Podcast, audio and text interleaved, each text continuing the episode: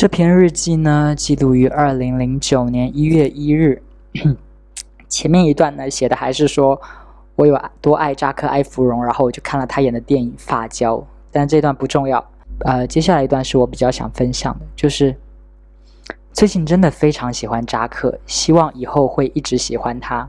不知道这次我会像上次迷贺军翔一样，过了不久就没感觉了吗？现在希望以后不会不迷他。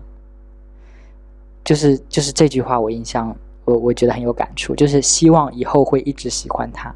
对我那个时候讲的不是说我要一直喜欢他，因为我说希望就是那种那句话的语境就是我知道说我有可能会不喜欢他，因为发生过类似的情况嘛。我之前喜欢过炎亚纶，喜欢过贺军翔，然后现在就被扎克·埃弗隆取代了，然后就发那个时候就感觉到说一直喜欢一个人是一件不太可能的事情。但是还是会希望那个最开始的那个当下，会希望自己一直喜欢对方，然后不要变心。我觉得这就是年轻时候的感情观，对不对？就是有一种忠贞，有一种忠诚，就是希望自己喜欢上一个人就一直喜欢下去。我不知道为什么会让我想到小 S 跟黄子佼大和解的时候，他说的那个年轻的时候感情总是很激烈。对我，我觉得就是很激烈，就会想要说，就是不要变了，就这样子。但是你看，我当时多么爱扎克·埃弗隆啊，爱成这样哎！我多少篇日记写了他呀，但是现在就是没有感觉了。然后就是会发现说，爱是会熄灭的，会消散的。即便我那个时候希望我永远可以喜欢他，但我就是做不到啊。所以这一点其实我倒是没怎么变化。就是零九年的时候，我就知道说，一直喜欢一个人是一件。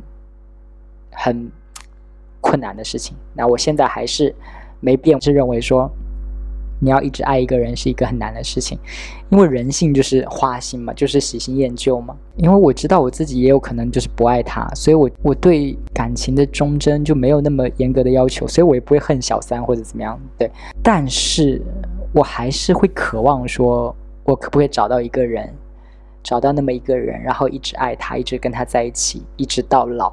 还是会有种渴望，虽然我仔细去想这件事，大概率是不可能发生的。对我来说，我接受这个事实，大概率是不会有这样的事情。但我还是说，渴望会有这样的事情发生。因为我现在二十九岁嘛，我二十五岁到二十九岁，大概是我最辉煌、最有魅力的时期的。就是我对我个人来说，二十五可能二十九，就是我个人最。最有魅力的时期了，我也就谈了两段非常短的恋爱，然后这期间喜欢我的人里面都没有我喜欢的，所以等到二十九岁过后之后，再往后三打头的这个年龄真的是会很让人失去兴趣吧？因为对我自己来说，我都不太愿意跟三十多岁的人聊天，就是在软件上搭讪的话，我看到他三十多岁我就失去兴趣的那种，所以我我很快就要。到了那个让别人失去兴趣的年龄了，就二十五岁到二十九岁，我都没有能够吸引来我喜欢的人。那过了二十九之后，那个几率就更低了，就越来越少的人喜欢我，然后我就可以选的人选就越来越少。我以前都从那么多人，我都挑不出一个，从这么少里面的人，我更挑不出来了。而且以前觉得孤独终老好可怕，现在就觉得。我大概率是会孤独终老了。以前会细想那个画面，你知道吗？会细想说，我老到不行，然后我坐在椅子上，然后我的狗也老到不行，然后我死就呃死在椅子上这种画面。现在就不会去想那么细了，就想着孤独终老就孤独终老吧，反正到时候再处理这个事情。孤独吗？孤独，现在也在应对着孤独。应该以后老了会越来越越有经验，怎么面对孤独？实在受不了就老了就安乐死算了。我这篇日记是零九年一月一日嘛？我想说，零九年的自己有在担心过孤独终老的事情吗？我印象里是没有，就是 零九年的时候，上高一的时候可能还不会想这么多。但是我记得有一次是在我大学毕业之后，然后有一次在上班的路上。我就觉得那种感觉就像潮水一样突然袭来，你知道吗？因为我突然想到说，昨天晚上我在那个镜子前面拔白头发，我发现了一个白头发，然后我想把那个白头发拔掉，我真的弄了好久我才把那个白头发拔掉。我走在那个上班的路上，我就想起了这件事，然后瞬间我就觉得好慌哦，我就联想到孤独终老这件事，我就想说，万一我找不到帮我拔白头发的人怎么办？这篇日记记录于二零零九年一月四日，讲的是呢，我买了一双新的白色的靴子，然后我不敢穿穿去学校。啊，我看一下我那个日记是怎么写的啊？那靴子还好，今天没穿去，因为中午要在那边吃饭，所以不想让食堂那么多人盯着，就没穿。但是很想很想穿来给班班上的同学秀一下。刚才回来的时候，妈妈就问为什么没穿，我说不敢穿。她说买了不要浪费。我进了厕所后，背靠着墙壁，心里想着，如果我长成扎克埃弗隆那样，我不会不敢穿。不过这些事也不能怪爸妈，我长成什么样也不是他们说了算。可又有谁能让我怪一下呢？这篇我比较想分享就是这一段，就是我自己买了很喜欢的鞋子。但是是那种高帮的，类似匡威的那种帆布靴，但是我觉得那有点太 招摇了，然后我不敢穿，我就很怕，因为我就是个小透明啊，我我很喜欢那双鞋，但是我很怕被大家攻击，你知道，大家会觉得说你长那么丑还那么爱打扮，这也是我为什么在那个时候会那么想要 变好看的原因了，就觉得一张好看的脸就是免死金牌。就我可以穿我各种各样想穿的，然后酷炫的、夸张的那种东西，我有勇气去穿它，因为别人不会说，嗯，你长这么丑还穿这种东西。我现在在读这篇日记，我我觉得我自己有点能理解那些跨性别者的感受了，就是那些想穿男装的女生啊，或者想穿女装的男生，他们的心情其实跟我那个心情是类似的，对不对？就是内心有一种冲动，就觉得很想穿，很想穿。但是又怕旁人的眼光，就是你知道你穿了那个东西会给你力量，会让你觉得非常开心，会让你觉得心情愉悦，但是你就是害怕被别人 judge。嗯，我想到一个大学的事情哦，呃，发生在我大学的事情，但不是我经历的，就是我记得好像是某一个假期吧，还是什么的，学校的我大学的官方。微博发了一条消息，就说有个男的穿着女生的吊带裙去了图书馆，然后被保安给拖出去了。我当时还不太了解 LGBT 的那些概念什么什么的，我觉得我也没有那个时候也没有思想开放、比较解放、开阔、自由那种感觉。我那个时候会觉得说，就跟大家一样，就会觉得说，啊，他一个男的穿女装，好变态哦。就应该把他从图书馆里拉出去。可是我现在啊，我现在二十九岁，我在看这件事，我就觉得我有点心疼他，因为那个新闻不是说他穿女装然后去女厕所偷窥被拖出去了，他就只是穿着女装去图书馆里面看书而已。也许他就是一个娇弱的灵魂装进了一个男人的身体，然后他内心就渴望自己有一天能够做一个。女人，也许她出门的那一天也跟我一样，我在纠结说要不要穿这个高帮帆布鞋，她在纠结说要不要穿女装，然后我就很想穿那双高帮帆布鞋，但是我没有穿，因为我不敢。可是她比我勇敢，她穿上了她想要穿的那套女装，她觉得自己心情很好，她觉得自己很美，然后她。到了图书馆里面，找了一个安静的角落，拿了一本自己很想看的书，就开始读了起来。他感觉自己终于成为了自己想象中的那种气质美女。结果他书才翻不到一页呢，发现周围的人开始上下打量他，周围的人窃窃私语。然后没一会儿，就有个大叔模样的保安过来，就冲他吼：“你在干什么？”那他就会想说：“我没有干什么呀，我就是在读书而已。”他还没来得及反驳，就被那个保安给拖出去了。然后拉扯之中，他可能喜欢了很久的衣服，就是好久才挑中的这套衣服，还被那个保安给扯坏了。他就只是想要在那边安安静静的坐一下午，读个书，结果却这么狼狈的被拖出去了。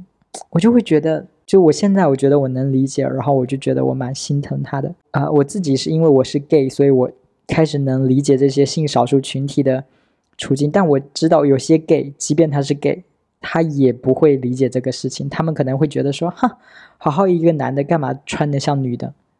就是好好的一个男的干嘛说话像女生一样娇滴滴的？或者好好的一个男的干嘛要穿女生的衣服？就。这种这种话的开头啊，这种好好一个男的干嘛怎样怎样，这个开头这个句式就会让我很想翻白眼。我觉得你这个句式就是给自己下套啊！你知道那些反同的人有多爱用这个句式吗？他们就会说你好好一个男的干嘛呢？你好好一个男的干嘛要跟男的在一起呢？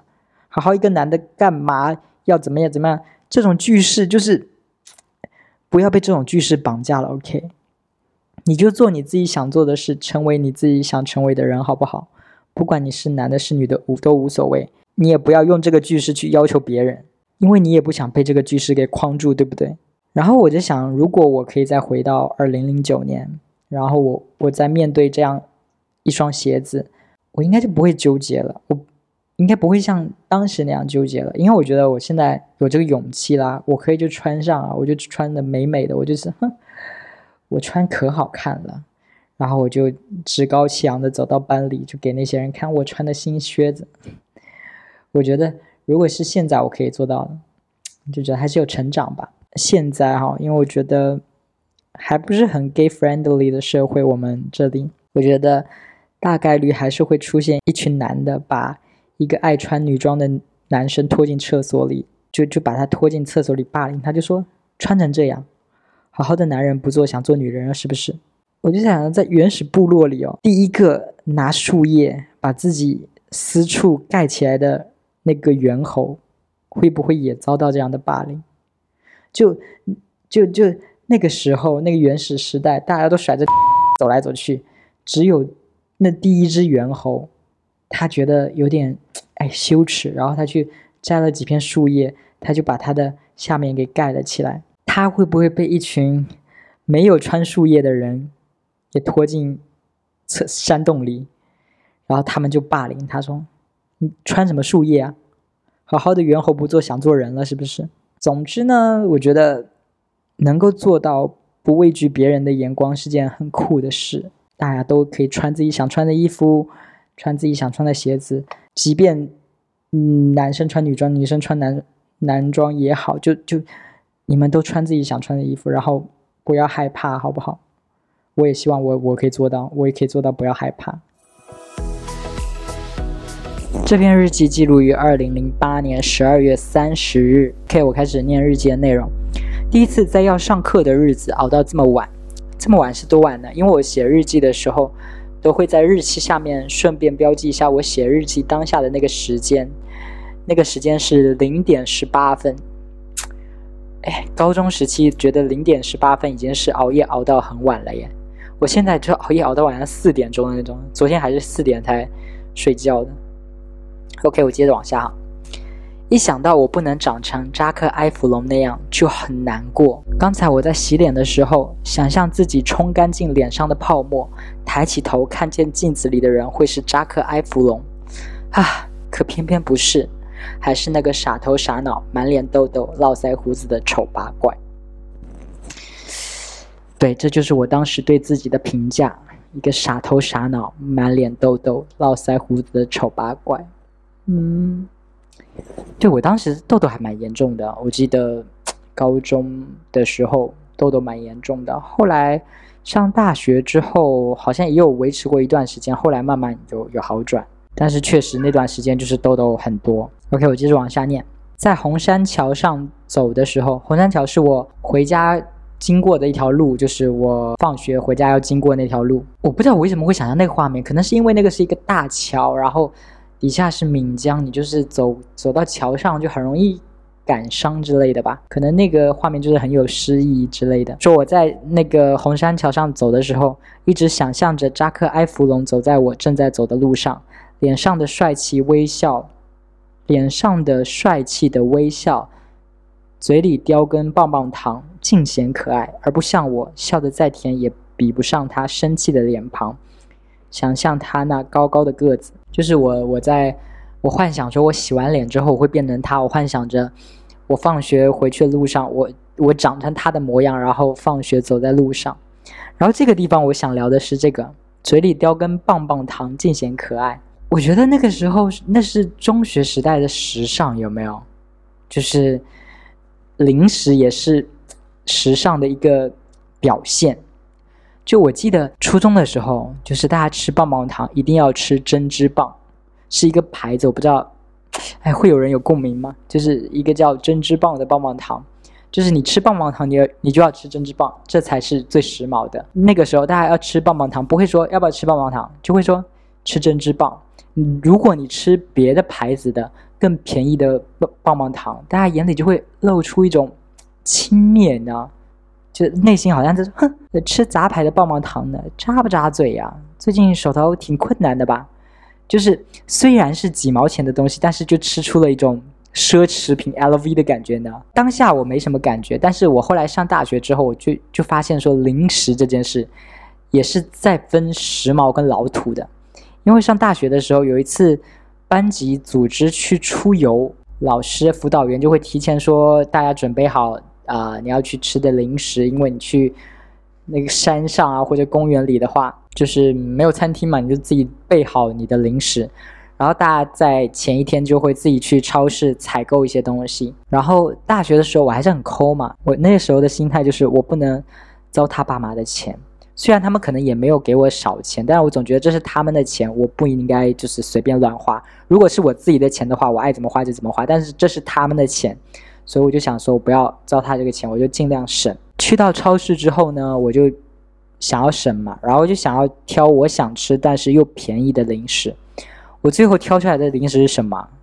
就是雪片糕、橘子糖这种东西。就是我当下还没有什么感觉，但是后来我们去那个出游，大家坐在一起把零食拿出来，然后其他人拿的都是什么薯片呐、饼干呐，或者有那种零食，不是也有一些？我我我我不记得那个时候有没有了，但是我后来有看到，比如说那种。呃，把零食做成一根一根的，然后还给你配一个碗用来挖沾那个酱的那种那种饼干，就是零食可以做出很丰富的、很新潮的吧。但是就是大家在吃那些新潮的零食，而我在吃的是雪片糕跟橘子糖。然后我那个我在那个瞬间就发现说啊，就是他们的零食是很时髦、很新潮的，而我的零食是很老派的。然后就发现说，哎。原来除了服装，就是除了外表这件事上有时髦跟不时髦的区分，零食上面也有时髦跟不时髦的区分。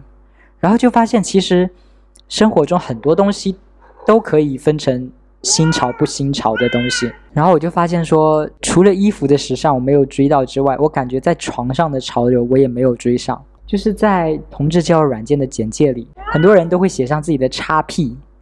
我我我就不说是叉 P 是什么，我怕那个到时候又又触犯了敏感词被下架了。就是有些人会写说自己是什么白袜控啊、裤控啊、球鞋控啊、西装控啊什么什么的。然后有些人是什么农啊、牛啊、S 啊、M 啊，他们就已经是很细分的那种了，是吗？就是有的喜欢熊啊，有的喜欢老啊，然后包括刚刚说的那些。一些东西，而我就是像普罗大众那样，最开始就跟大家喜欢的一样，就喜欢帅哥，喜欢有肌肉的。然后我就感觉我这种本本分分的、没有任何叉 P 的人，就感觉是处于鄙视链底端，你知道吗？感觉他们都已经升级了，他们已经是嗯爱二点零了，而我还是嗯爱最初版本的感觉，就感觉他们可能会觉得哟，还在那个规规矩矩的那啥呢，真是个土包子。然后我就发现我就是这么一个。永远赶不上趟的人，就永远老土的人。我跟时尚无缘，打扮是，零食是，床上也是，就都不时髦。OK，我接着往下念啊。在公交车上想，他一级，他一百七十九厘米，我还差他将近二十厘米。如果达到他的高度，还有他的脸，那我在车上就不会那么不自然。不会怕是否有人注意我，不会怕被别人想比女生还矮，怕被别人想污染视线。不过，要让这种事变成真的可能吗？啊，这这段也是蛮可怜的哦。那个时候就很自卑嘛，就会觉得说，会怕有人是不是在注意我，在 judge 我。他们可能会觉得，咦，这人怎么长得比女生还矮？我刚刚措辞都用到了污染视线这种，就觉得当时的自己，啊，把把自己贬得好低哦。接下来一段是刚才跟温倩一直讨论这个问题，她希望我相信上帝会帮助我。我想是该好好跟上帝道个歉，不管是否存在，就当我愿望的寄托吧。我跟这个女生，这个温叫温倩的女生讨论这个问题，然后她说她她希望我相信上帝会帮助我。日记里是这么记的，但是我记得有另外一件事我印象很深刻，也是我记得也是我跟她讨论这种类似的事情，可能我说多次了吧，我可能总是向她抱怨说我长得不好看，我想要变好看这件事，抱怨太多次，她可能烦了。她有一次就跟我说，上帝不是工具，就不要把上帝当工具。他当时那句话一下子就把我打懵了，你知道吗？就觉得啊，因为我现在在想这句话：你向上帝祈祷，你算是把他当工具吗？你希望相信他就能上天堂，上天堂，这算是把他当工具吗？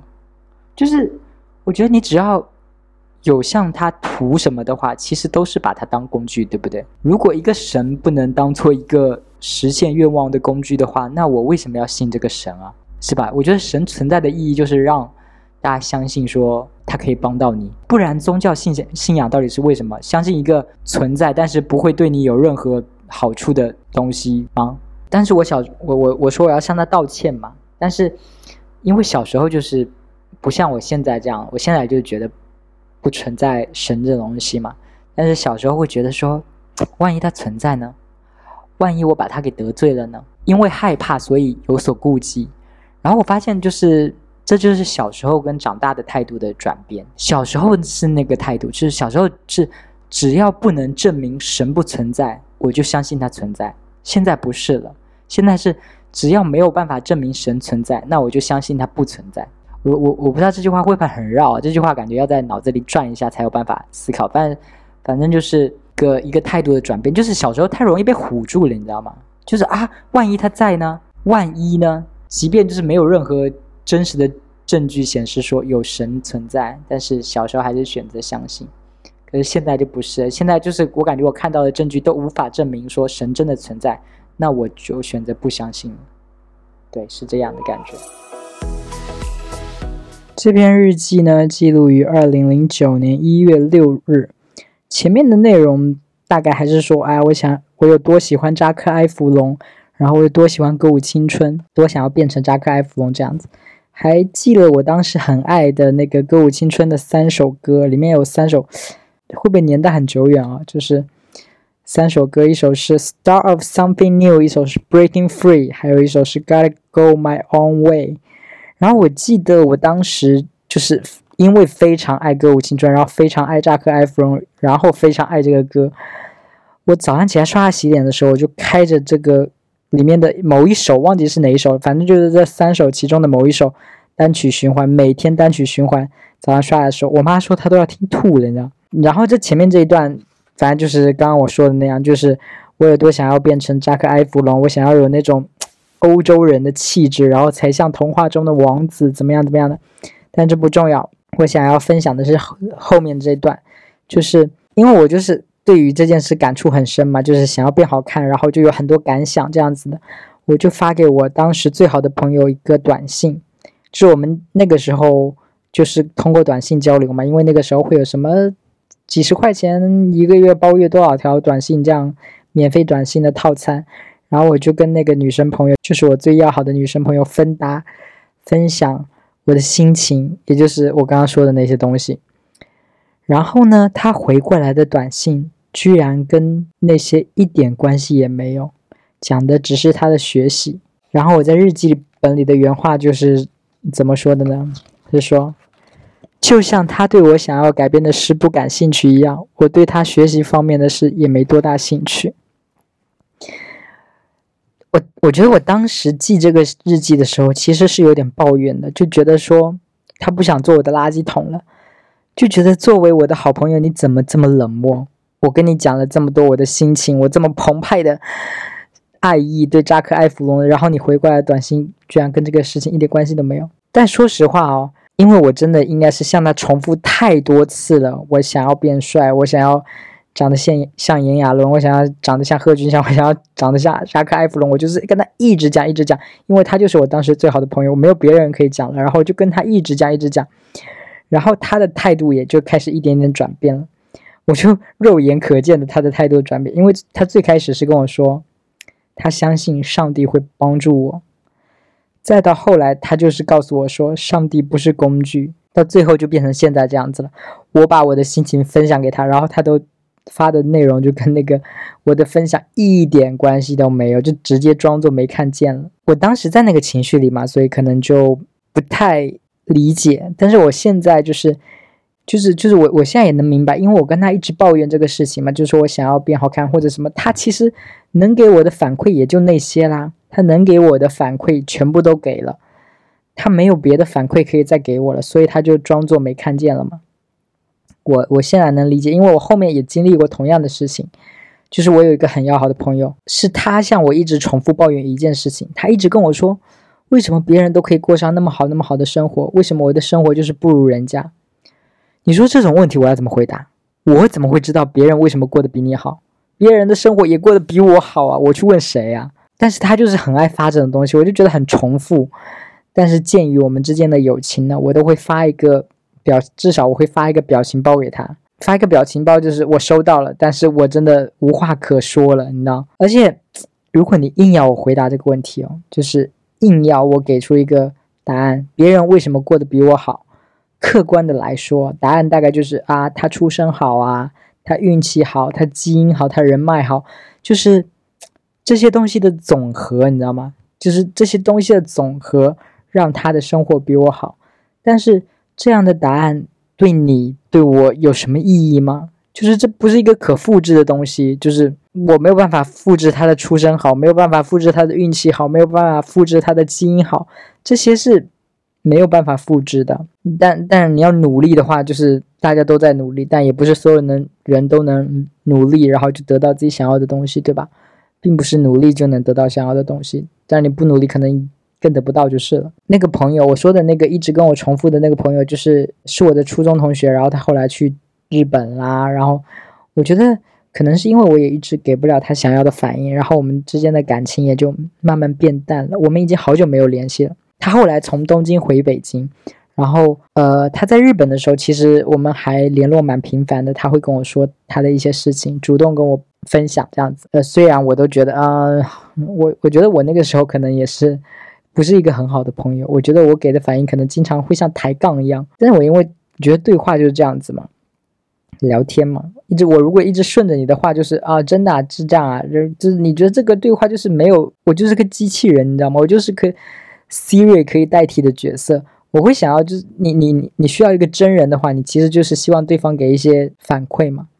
但是我觉得我只是单纯的在给反馈，但是他会觉得我好像在反驳他，我好像在指责他，我好像在跟他抬杠。我觉得他应该是那样的内心，然后就是以他的角度来说，我我不是一个很好的聊天对象。但是对于我自己来说，我会希望有我自己这样一个可以聊天的人，因为我对我自己就比较狠。就是我可以对我自己说各种狠话，我可以说自己是丑八怪，我给自己说小矮人什么之类。然后我发现我对自己狠，对别人也狠，就是那个语言的尺度我就没有办法把握，因为我对我自己都这么狠了，然后我就对你这样说，我会觉得说应该不会伤到你吧？但是往往没想到别人就是觉得说太过了，可能我自己砍我自己可以砍个七八刀，然后对你我可能就砍了轻一点了，然后我觉得我用五成的功力，你应该。是可以接受的吧，但对方可能就是接受不了。于是呢，这个朋友就是淡了，反正就淡了。然后我记得我前几天就闲下来，我还想说我要联络一下感情。我问他说：“哎，最近有什么值得分享的事情吗？”他说：“没有。”你呢？我说：“我也没有。”然后我们就又沉默了。但是，但是我有一个感觉，我为什么觉得会淡了呢？就是以前的话，我发消息给他，我会觉得说：“OK，反正他迟早看到他会回我。”但是这次。我不知道是不是因为我经历过太多这种类似的情况了，就是这次我我发给他，说哎最近生活怎么样，然后我就有一种担心，我就觉得他可能不会回我了，我发现我现在没有这样一个朋友，就是我发一条消息，我发一些牢骚，我发一些我自己想说的话，但是可能对方不在乎的话，我怕我从对方那里得不到回应，就是我没有一个就是我想说什么，对方一定会给我回应的朋友了，所以我现在都很谨慎，我就在筛选，说我这个话题对方有没有可能会不感兴趣，如果感觉对方不感兴趣。我虽然很想说，但我就憋住了。顺便说一下，就是朋友在消失这件事吧。以刚刚讲的那个日本到东到北京的那个朋友，我就觉得他已经消失。还有一个就是九六零，九六零就是我上次讲的绝交的第十九集绝交的那个。嗯，他也算，他也算是我以前对以前我会觉得说他是我很要好的朋友，我发什么他一定会找到时间都会回我。然后我是觉得。他就是一个这么让我安心的朋友，但是我们绝交的原因也是因为我发了，然后他根本就不搭理我，对，然后这个朋友我就失去了。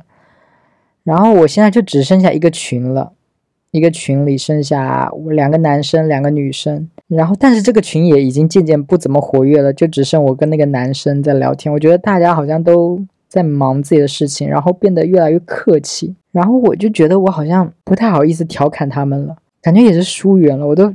有些话我，有些话以前我觉得好玩，我会说的话，但是现在我都不太敢说，我觉得我怕冒犯到他们，然后我也怕就是我说的话题无聊，怕烦到他们，就觉得这个友情好像也快要结束了。